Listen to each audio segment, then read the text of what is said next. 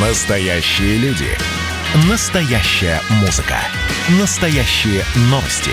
Радио «Комсомольская правда». Радио про настоящее. 97,2 FM. эм.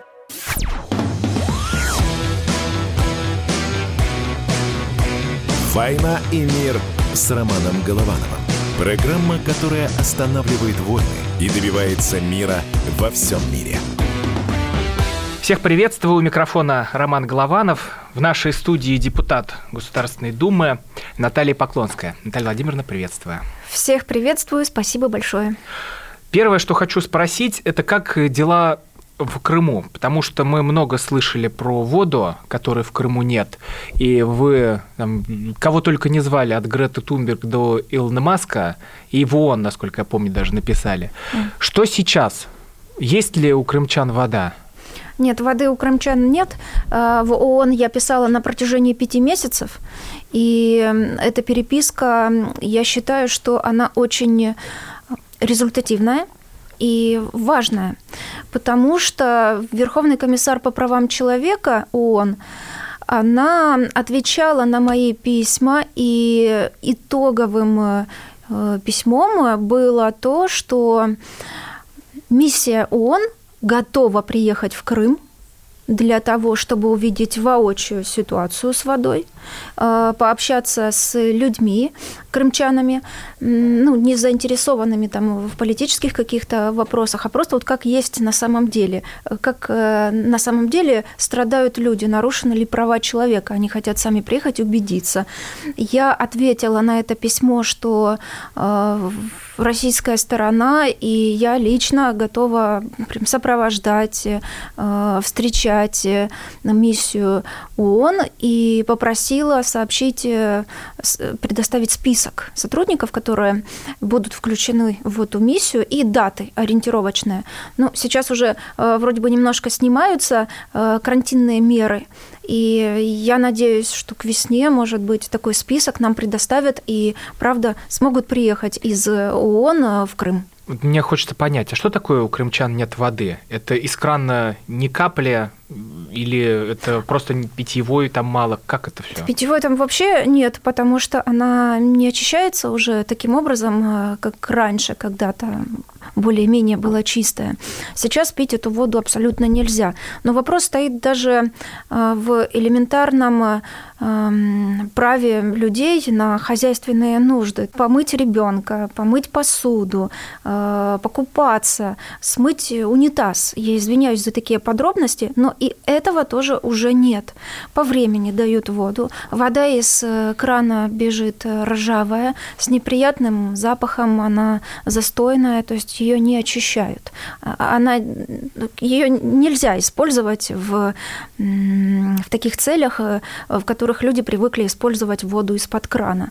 Она опасная, люди заболевают разными кожными э, болячками и инфекционными кишечными расстройствами. А, кроме того, страдает э, фермерское хозяйство. Поля поливать нечем, воды нет. Если раньше в Северокрымском канале а, были специальные сооружения, которые а, воду доставляли до сельскохозяйственных полей и пресной водой поливали, поля, то сейчас такой возможности нет. Все высохло, ничего выращивать невозможно. Э, фермеры страдают, терпят убытки, э, земля портится. Но, одним словом, без воды, конечно, никуда. Тогда у меня другой вопрос. У нас по всей стране прокатились митинги 23 числа. Где-то это вообще перешло все в массовые беспорядки, например, как в Москве. Это мы еще обсудим. Но почему тогда в Крыму люди не выходили на эти акции? Потому что нужно же достучаться до власти, а что-то надо предпринимать. Какие-то шаги должны сделать чиновники. Ну, я читала из средств массовой информации, что в Крыму какие-то студенты, там около 10-20 человек, э, вышли на площадь э, просто постоять, но э, собрались. И сразу же с этими студентами проводилась какая-то беседа в вузах, в которых они угу. обучаются. Но не было такого явного протеста против власти. То есть это это что-то что-то наподобие сходки молодежи, потому что, опять-таки, пандемия, э, все закрыто, никуда нельзя выходить, ни с кем встречаться нельзя, никакие мероприятия проводить нельзя. Наверное, просто ребятам надоело сидеть дома, они решили выйти. Но таких мероприятий, которые прокатились по Москве, по Питеру, в Крыму не было а, как раз-таки в субботу, да, в субботу эти мероприятия проходили, я и находилась в Симферополе. Ничего такого я не увидела, не заметила, и никаких протестов в Симферополе на площади среди молодежи, среди жителей Крыма не наблюдалось. Да, вышли молодые ребята, повстречались, о чем-то поговорили, и все. Ну вот тогда и вопрос, а почему не выходят? Помнят уроки Майдана или настолько лояльны власти люди? Но да, действительно правильный акцент, лояльны к власти. Да? Вот э, люди вышли, молодежь э, вышла на митинги, несанкционированные по России, там, в других городах. И причиной э, выхода причиной вот этого настроения ведь не является сам Алексей Навальный, угу. да, э, эту причину нам показывают, стараются показать, что вот, вот она единственная и неповторимая. Это не так. Многие люди вышли по причине недовольства, э, к примеру, с, социальной ситуацией э, в стране, вот, социальные права людей, по причине того, что не хватает денег, не хватает заработной платы, маленькие пенсии, а, невозможно а, молодежи устроиться на работу хорошую, там, по карьерной лестнице подняться. Какая, какая-то несправедливость в, не только в социальной сфере, но и несправедливость э, в правоохранительной системе, когда человек э, пострадал э, от какого-то преступления, его, его просто не защищают, его не замечают. И многих людей не замечают, и они не знают, знают, куда обратиться. Вот они и вышли. Но под э, лозунг такой получился, как будто бы причина всему э, Алексей mm-hmm. Навальный. Но я считаю, что не у всех людей, которые вышли на улицы, э, была именно эта одна единственная причина. В Крыму почему все ровно и спокойно? Действительно, помним уроки Майдана, уроки таких массовых э, сборов, массовых беспорядков, которые привели к развалу страны, которые привели к уничтожению э, Украины как э, когда-то единой, такой красивой, цветущей страны. А, поэтому... Когда в полицию летели фаеры, громили машину на Цветном бульваре, когда протестующего э, скинули с фонарного столба, сама же толпа, и стала избивать ногами. Вот, это, вот эти все кадры не, напоминали, не напоминали то, что было на Украине, то, с чего все это начиналось? Ну, я скажу свое личное мнение. А, я считаю, что Украина вообще ну, по-другому все там происходило. Угу. Не так, как сейчас в России. Да, есть какая-то схожесть, но в Украине произошло все настолько открыто, откровенно, цинично к э, власти, действовавшей на тот момент, и э, бессильной. То есть власть как бы сама сдала себя ну, сотрудники правоохранительных органов э, не могли защищаться. Э, все обвиняли этих сотрудников ну, как-то более наглее. Здесь э, вот этот митинг, который прошел, он провокационный, конечно, но не такого уровня. Это, это провокация. В целом настроение людей, ну, наверное, Наверное, не хватает людям э, общения, диалога с властью. Может быть, этого не хватает. Поэтому я вот э, вообще думаю, так встретиться с людьми и выслушать. Я бы принимала все замечания, э, пожелания, что их беспокоит. И для этого есть, для решения этих вопросов есть законный путь. Есть э, представители народа во власти, да, депутаты. Я представитель людей в парламенте нашей страны, в Нижней Палате. Я готова принимать все абсолютно обращения, абсолютно вот все, о чем люди пишут, говорят, все Я на просто что знаю, жалуются. как вы работаете, что реально приходят люди, вы реально болеете, но большинство депутатов из Госдумы воспринимаются как нахлебники, а не как э, те, кто меня там представляют, помогают. Тут я просто передаю мнение людей. Но опять-таки, я знаю много депутатов, которые тоже и выходят в массы, и, там э, принимают людей. Э, Могу отвечать, тем не менее, только за себя. Я может быть, даже выйду в массы, когда вот будут собираться да, на какие-то митинги, и по, хочу пообщаться с этими людьми. Я хочу конкретику. Вот вышел человек, вышел студент, вышло 10, 20, 30, 40, 100, 200. Вот у каждого спросить, что, что явилось причиной для выхода вот сегодня, здесь и сейчас? Расскажите, вот в чем проблема? Может быть, у каждого человека есть какой-то вопрос для него жизненно необходимый, для него жизненно важный. Может быть, в семье произошло какое-то несчастье, там кого-то потеряли, какое-то было совершено преступление, полиция, прокуратура не реагирует. И каждый факт этот надо Наталья рассматривать. Продолжим после паузы. Депутат Госдумы Наталья Поклонская, я Роман Голованов. Вернемся совсем скоро. Я помню, как впервые услышал слово «клонирование» по радио, не знал, что это такое. Там был такой контекст, что вот у Ельцина маленький кадровый резерв, и ему нужно клонирование Чубайса. Сам Навальный может прийти в Европарламент. Он туда по зуму пришел. По зуму и мы с вами друг к другу приходим, ничего страшного, да? Отдельная тема с Олегом Кашиным и Эдвардом Чесноковым. На радио «Комсомольская правда». По будням в 9 вечера по Москве. Я уже вижу заголовки, как Твиттер заблокировал не только Трампа, но и аккаунт вакцины «Спутник В».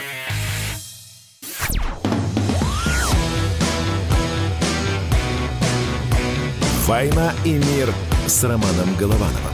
Программа, которая останавливает войны и добивается мира во всем мире. В нашей студии депутат Государственной Думы Наталья Поклонская, я Роман Голованов. Мы обсуждаем те несанкционированные митинги, которые прокатились по Москве. Но ведь помимо людей, которых туда собирали, и они приезжали под предлогом, там, чтобы решить свою проблему, в ТикТоке была запущена целая акция, где детей вовлекали во все это. И там, не спишешь это на козни пропаганды кремлевской, потому что есть реальные родители. Вот я тоже в соцсетях получил очень много писем, где обеспокоенные тети, дяди, мамы говорили, что ко мне подходит десятилетний ребенок и начинает разговор. Мама, а ты за кого? За Путина или за Навального? И папа, а мы пойдем, девочка 13 лет, папа, а мы пойдем э, заступаться за Навального, он же враг Путина, его хотят посадить. И родители были в ужасе, потому что они сами-то, я так понимаю, политичны и не интересуются тем, что вокруг. И когда такие вопросы получают от ребенка, это, думаю, ледяным душем таким идет. Вот что вы про все это думаете, про всю эту тикток-акцию и про детей, которые все-таки добрались до митингов? Знаете, мне вообще история с Навальным, с задержанием, с этими митингами, с этими тиктоками и э, всеми соцсетями, э, информационной такой э, войной, и не только информационной, все это напоминает некую шахматную партию. Только на этой шахматной доске кто играет, непонятно. Наверное, время как-то покажет, все расставит на свои места, мы все увидим. Ситуация с э, задержанием Навального. Вот э, ведь люди даже я, я не в курсе, я не знаю деталей этого задержания. То, что подается в прессе и говорят э, о нарушении срока условного осуждения. Человек лечился в больнице, он не приходил, не отмечался, и вот нарушил таким образом условия, его задержали, и людей этот факт возмущает. Ну как же так? Постойте. И ведь они говорят объективные вещи. Ну на самом деле, ну а как так? Человек находился в больнице, он не отмечался, и значит его незаконно задержали. Вот бытует такого, такое мнение в информационном пространстве, в интернете, среди детей, среди молодежи. У меня дочь, ей 16 лет. И как раз-таки это возраст, который на сегодняшний день очень активно используется всеми манипулянтами, которые манипулируют детьми, людьми и подростками. а на самом деле как произошло и что было нарушено, какие условия, какая причина, реальная причина задержания Навального, нам неизвестно. Вот мне неизвестно.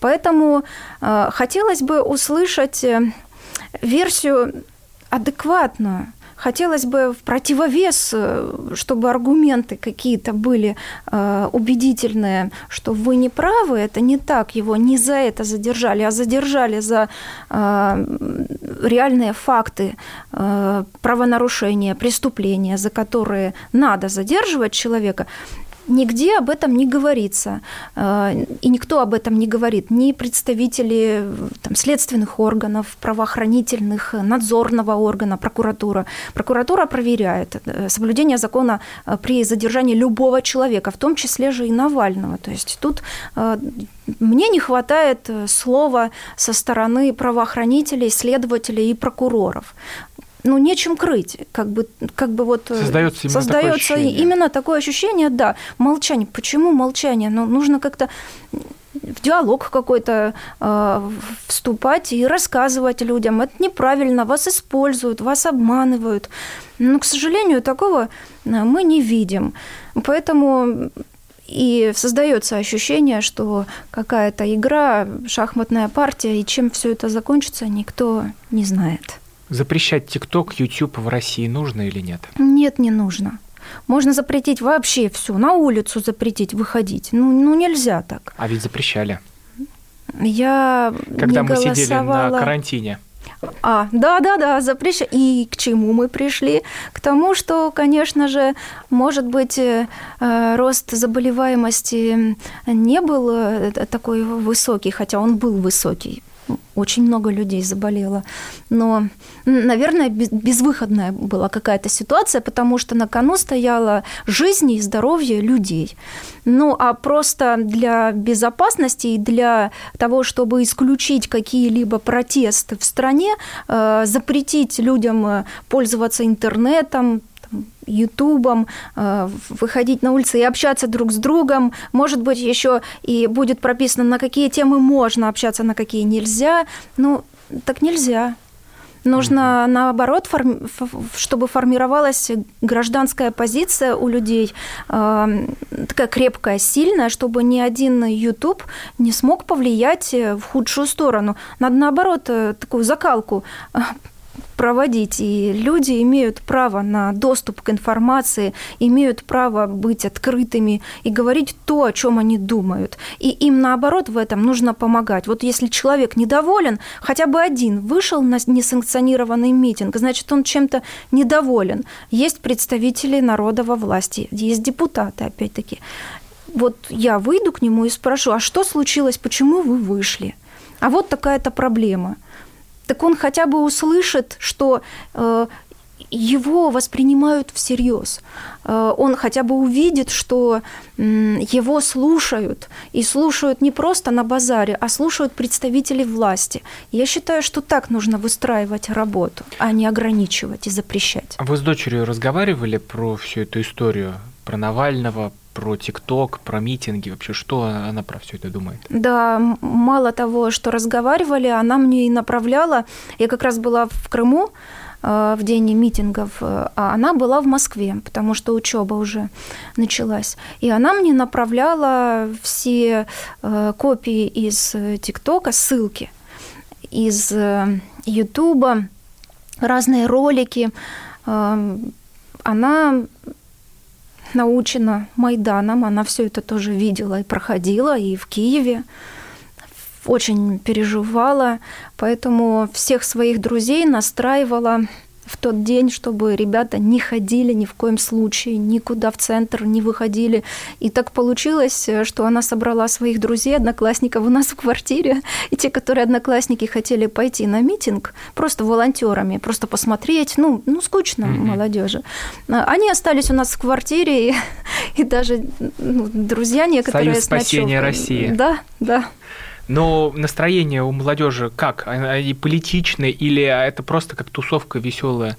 история. А, знаете, как э, меня удивил рассказ э, одноклассника моей дочери, э, который говорит, он сам из очень э, семьи такой благополучной, ну, с достатком хорошим. Mm-hmm. И он говорит э, о том, что в России на сегодняшний день нет э, среднего класса, что он на грани вымирания, как вот динозавры.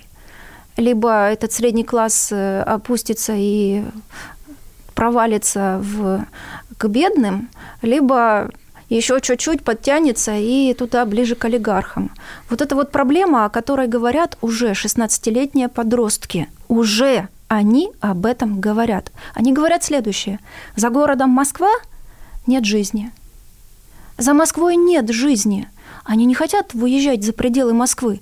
Отдыхать – это Мальдивы, это еще какие-то острова, это за граница, это чартерные авиарейсы. Это не Крым. Вот о чем говорят э, люди с достатком, подростки в, э, в достатке. А средний уровень, средний класс нашего населения, он постепенно на самом деле исчезает. И вот э, такой огромный, колоссальный разрыв между уровнями жизни, между бедными и богатыми, это такой звонок, на мой взгляд, не очень хороший. Это вызывает э, ненависть друг к другу. То есть ну, нужно а это выплеснулось на улице, когда ехала машина черная иномарка с мигалками, пошли ее громить, потому что это как символ богатства, и толпа кинулась именно на нее. А это мы уже видели, когда дедушка Ленин поднимает на классовую ненависть людей, которые тоже не ощущают себя богатыми, и громят ее. Но есть и другая сторона медали, потому что среди тех, кто громил эту машину, был парень, э, тиктокер, который тоже, я думаю, неплохо на этом зарабатывает. И вот тоже мы теряемся во всем этом. Что это такое? Классовая борьба? Или просто люди уже насмотрелись на погромы, как это в Европе, и пошли делать то же самое здесь? Вот то, что нам нужно осмыслить, то, что нам нужно понять. А в Крым э, ехать, там же воды нет. Вот тоже ужас. Ни сервиса, ни воды.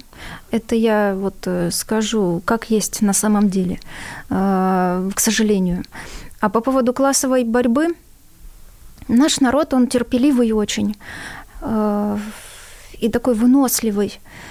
Самое важное, что я для себя поняла – уроки Майдана и теперешняя история, э, которая пытается расшатываться в России. Массовые беспорядки и протесты это, – это ужас, и это такой провал в бездну, в никуда. Мы должны сделать все необходимое для того, чтобы показать людям, что мы их слышим. Есть силовики, которые охраняют общественный порядок. Есть э, простые люди, которые обижаются, что они выйдут, э, их могут побить и, и накажут э, именно человека, но не... Мы продолжим этот важный разговор сразу после паузы. Наталья Поклонская, Роман Голованов. Вернемся совсем скоро. Просыпайтесь, вставайте, люди православные! В эфире радио «Комсомольская правда». Я Сергей Мордан. Прогноз на 21 год вас не порадовал, я надеюсь. Конвойные в белых тулупах, лающие овчарки, прожектора шарят по белой пустыне. Давайте уже вот по-нашему, по-русски скажем. По Врагам и изменникам Родины нет и не будет пощады. Руки прочь от Егоды. У него нашли огромный дилдо в шкафу. А вообще он отмазывал заключенных и пил с ними коньяк. Каждое утро в 8 часов по Москве публицист Сергей Мардан заряжает адреналином на весь день. Мне кажется, это прекрасно.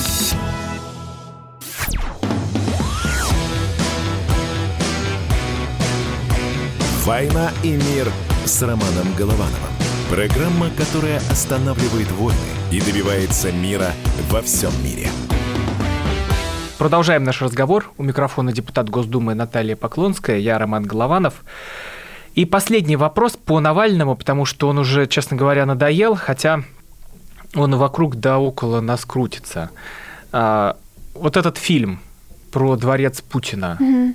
Вы смотрели его, не смотрели? И вообще, как реагировать, когда вот такое выходит про президента? Да, я смотрела этот фильм. А, у меня такой первый вопрос сразу же.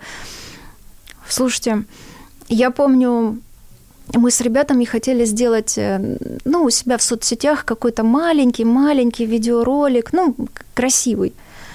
Но мы не сделали, потому что у нас нет э, денег э, на такие фильм, маленькие-маленькие видеоролики. Я не представляю, сколько этот фильм стоит и откуда у Алексея Навального и его команды такие деньги, не знаю, можно только догадываться. И ведь те, кто думают, что он ходил по этому дворцу, там все выстроено 3D-графикой. Да, а это, это безумно, деньги. это безумные деньги. Вот э, просто вложение колоссальное.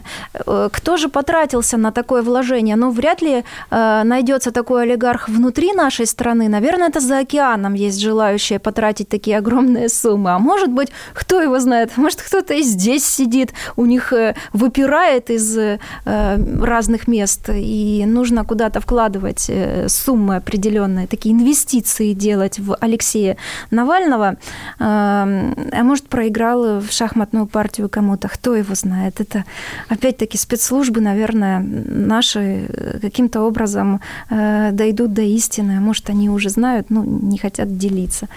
Секретная какая-то информация. Сам фильм он очень дорогой та суть, которая в нем заложена, да, она вызывает э, некое ну, э, такой диссонанс внутри, то есть э, возмущение, да. Опять-таки мы говорили про разрыв про классовый разрыв среди населения, среди народа. Это бедные и олигархи. Ну и вот в очередной раз вот такой попальной мозоли, так вот бах и показать. И э, работа серьезная была сделана. Считаю, что вот э, если это действительно э, какие-то данные и находят свое подтверждение, то в любом случае представители власти, э, те, кто должен пояснить что-то по этому фильму, они пояснят. Но это не входит в мои полномочия. У меня сугубо мое личное впечатление. Э, я помню, угу. в Украине, когда произошел переворот и захватили власть, пошли на дом к Януковичу, на дом к моему начальнику, генеральному прокурору, начали высмеивать золотые унитазы, там всякие э, завитушки, рюшечки и тому подобное. Вот мне было очень неприятно, потому что это э, мародеры этим занимаются. Идут домой куда-то и смотрят, какие унитазы. Золотые батоны, унитазы рассказы и тому подобное. Это, ну, было так очень некрасиво. Здесь же фильм сделан, показан предположительно, что это дворец нашего президента. Предположительно. Я не знаю, я ничего не могу сказать. Да, да, где-то режет э, вот уровень роскоши, но опять-таки это но роскошь придуманная. Что это все 10 лет назад уже было раскручено, и предприниматель Александр Пономаренко в интервью коммерсанту, по-моему, в 2011 году заявил, что купил вот эту вот всю недвижимость за 350 миллионов долларов. Э, и когда спрашивают, а чье, а чье это, тем более есть конкретные ссылки. И когда Владимир Владимирович уходит, и говорит, что это уже тянется сколько лет, что это все поднимают одно и то же. И самое удивительное, вот мы же не зря заговорили про классовую ненависть, ведь на ней и играют, что 89-й год перестройка, когда объявляют у комсомольцев, у партии есть какое-то золото, оно где-то спрятано, они э, шукуют и борщ наливают золотым половником. Потом э, начинается история Украины, где опять золотой батон предлагают mm-hmm. и золотой унитаз. Здесь э, предлагают дворец. Вот этот дворец Путина. Главное вколотить этот образ. Золотой батон, дворец Путина, золото партии. Такие мемы, которые люди не знают, как на них отвечать, они их смущают. И как я вижу это, люди идут на бунт, идут на противостояние, а только потом говорят, ой, а нас же обманули. Ну да.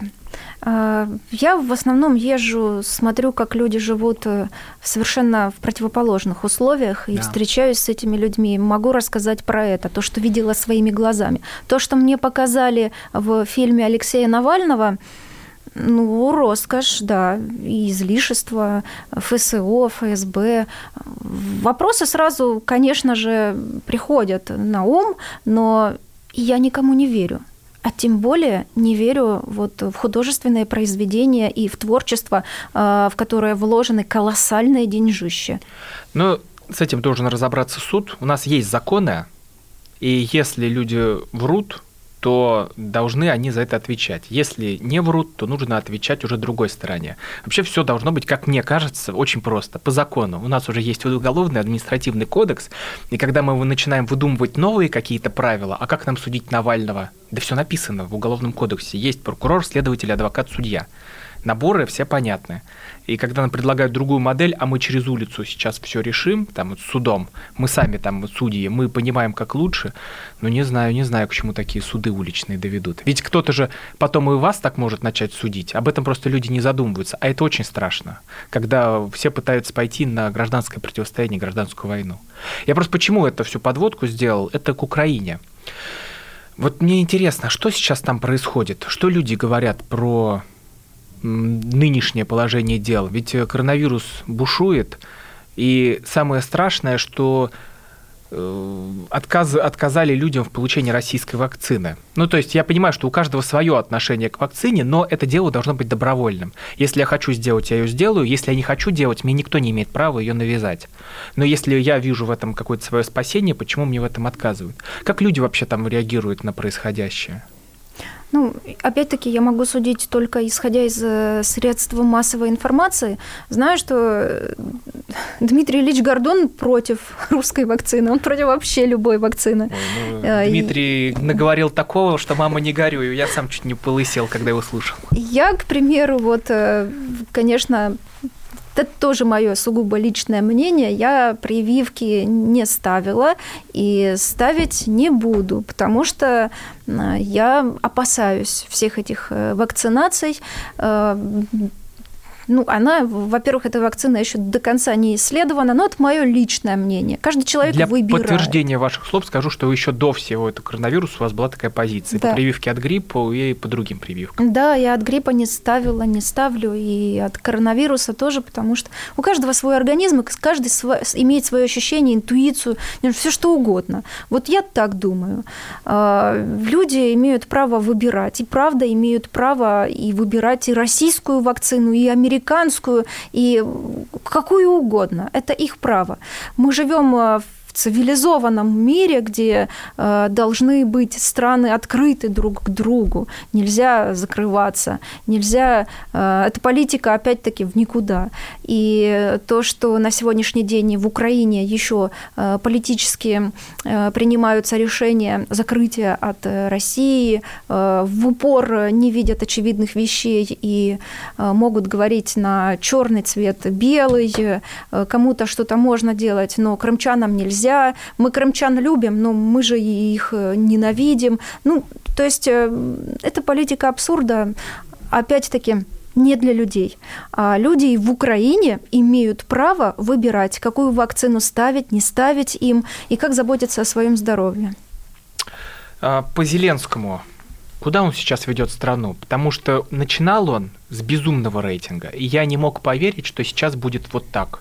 Ну, к нему отношение, мне кажется, как уже как Порошенко э, на Украине.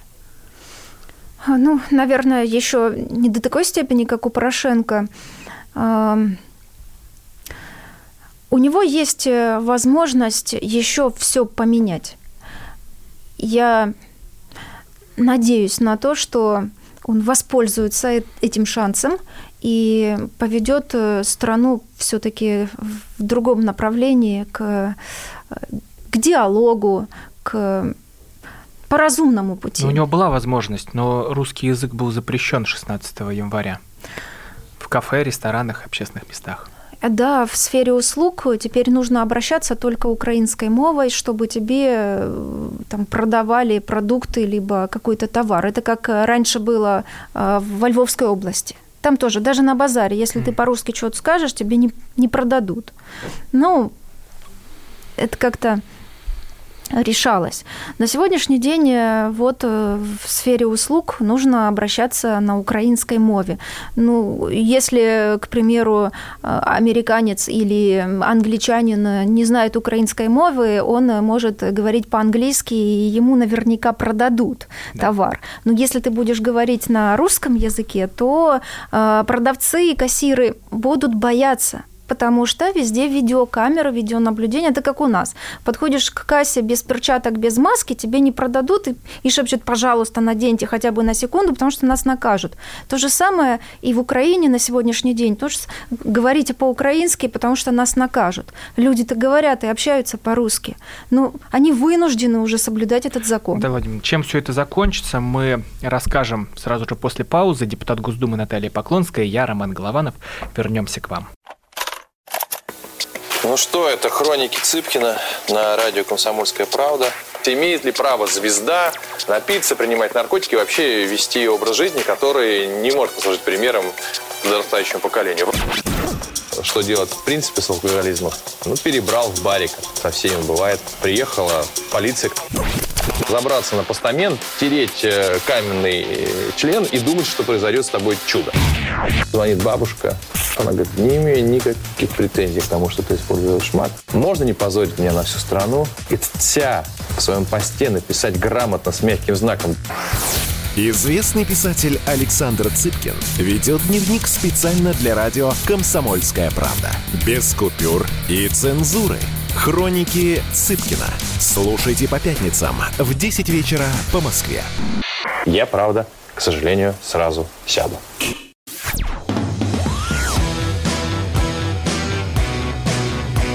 «Война и мир» с Романом Головановым. Программа, которая останавливает войны и добивается мира во всем мире. Депутат Госдумы Наталья Поклонская, я Роман Голованов. Продолжаем обсуждать запрет русского языка на Украине. А, ну, для, для людей это сильный удар? Я считаю, что этот закон, он антинародный, абсолютно. А, и закончится это снятием, отменой этого закона. То есть на смену придет другой закон, который отменит действие этого абсурдного. Ну, там к 2022 году, насколько я помню, финальная точка, что все ноутбуки, телефоны должны продаваться э, с программным обеспечением на украинском языке. То есть нельзя, чтобы там был русский, ну, исключение, кстати, английский, а вот э, должно быть все на украинском. Это финальная точка. А может быть, это все сохранится и ну, это будет таким сильным отделением от России, потому что один был удар, ну, это обвинение в том, что развязали войну, второй удар – это Крым, третий удар – это разорвать языковую связь, чтобы люди не общались друг с другом. Да, это действительно направлено именно на это, чтобы разорвать связь э, у украинца с, русско, с русским, но запретный плод, он всегда сладок. Может быть, этот закон сыграет все наоборот – и среди людей вызовет такие недовольства, что будет, может быть, очередной Майдан. Кто его знает? Но опять-таки, э, что там в обществе, как происходит, э, развивается ситуация, я не могу знать, потому что я туда не езжу. А, общаюсь с людьми, которые живут в Украине, они говорят, что все хорошо, что нет э, такого безобразия, что вот даже с учетом принятого закона они, они общаются на русском, они не впадают в то безумие, которое нам показывают по средствам массовой информации. Иногда это даже э, специально э, раздувается, э, чтобы показать, что вот э, в Украине совсем ненавистно к русскому, к российскому относятся абсолютно все. Но это не так. Вот, украин... вот люди, обычные люди, они как были родными людьми, так они и остаются родными людьми. И точно так же чувствуют и ощущают нас. А политика, ну да, вот политика, она такая. Они всем своим э, существованием политики украинские, нынешние, показывают, что Украина – это суверенная, совершенно не связанная никак с российским государством э, отдельная страна. Вот э, они себя полностью отрывают от всего российского и говорят, что мы, мы вот отдельно, мы независимы, мы вообще знать не знаем эту Россию. Кто, кто такая Россия? Мы ее не знаем. Вот они хотят так. Ну, это же неправильно. И чем это закончится? Не знаю. Посмотрим. Примирение наступит? Я хочу в это верить. И все, что зависит от меня, я для этого буду делать все, чтобы наступило примирение, потому что я как любила, так и люблю Украину. Я как э, болела за нее, так я и болею. Мне не нравится то, что национализм и радикализм э, взял вверх в этой стране после переворота. Я считаю это неправильно, и я буду делать все возможное, чтобы наши люди обрели снова мир и нормальные, добрые отношения. Потому что я себя не отделяю от Украины. Это моя страна. Я люблю и Украину, и Россию. И во мне живут эти две страны, и Украина, и Россия. Ну, теперь вопрос по нашим внутренним делам. Ведь 2021 год – это еще и выборы в Госдуму. Вы как собираетесь дальше действовать? Пойдете, не пойдете? Ну, опять-таки, если меня включают э, в предвыборные списки э, партия, которая включила меня в 2016 году, «Единая Россия», то да, я пойду. Если нет, то возвращаюсь на предыдущее место работы. Это прокурор Крыма? Ну, либо прокурор Крыма, либо равнозначная должность. Прокурор любого другого субъекта. А это по закону так работает? И да? это по закону так прям прописано, потому что в 2016 году я была прокурором, мне предложили и попросили идти на выборы. Я, конечно же, пошла. И когда срок моих полномочий закончится, меня должны будут восстановить в предыдущей должности, либо включат в списки снова. А у вас куда душа больше лежит, в Госдуму или в прокуратуру? Я уже хочу остаться в Международном комитете и заниматься именно этой новой для меня э, повесткой. Это для меня совершенно новое направление. Э, прокуратуру я очень люблю, я сформировалась, выросла и Поклонская стала Поклонская именно в прокуратуре, но не в этой, которая сегодня прокуратура. Угу. Поэтому я бы осталась в Государственной Думе и продолжала бы помогать людям, как и помогала, но больше больше вовлеченность у меня в международную повестку. Николай Романов, который бывший схимник Сергей Романов. Вот когда вы видели, что его привезли в СИЗО, когда вот это все затевалось. Кстати, тоже матросская тишина. Матросская... Там же, где а и его Навальный. Перевели. Его уже перевели оттуда в другое СИЗО. А это чтобы они не встретились? Ну, чтобы он а не проклял Навального. Наверное. А да кто-то. Или Навальный его, я аж простите. Господи, Вот. Э, я это все к чему? Что вы чувствовали, когда видели вот этот штурм монастыря, в который вы приезжали, когда видели Романова, с которым встречались вот в СИЗО? Когда этого его помощника там тоже по судам. Не, я с ним не встречалась в СИЗО. Нет, им вообще встречались с Романовым, а. то есть, чтобы были знакомы.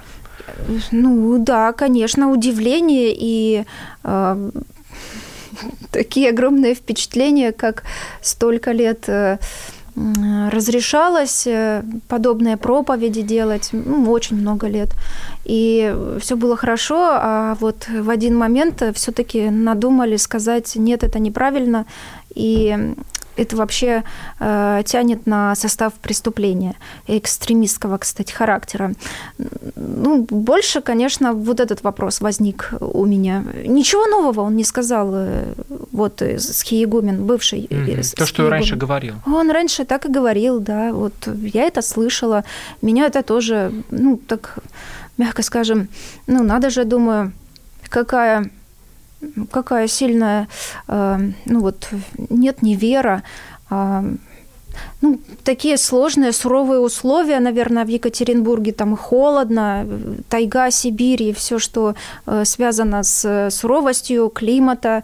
Э, наверное, закалка характера идет у людей, не знаю, но меня это тоже как-то впечатляло. Угу. И эти проповеди слышали все, в том числе из, из э, всех структур, из руководства РПЦ, и все было нормально.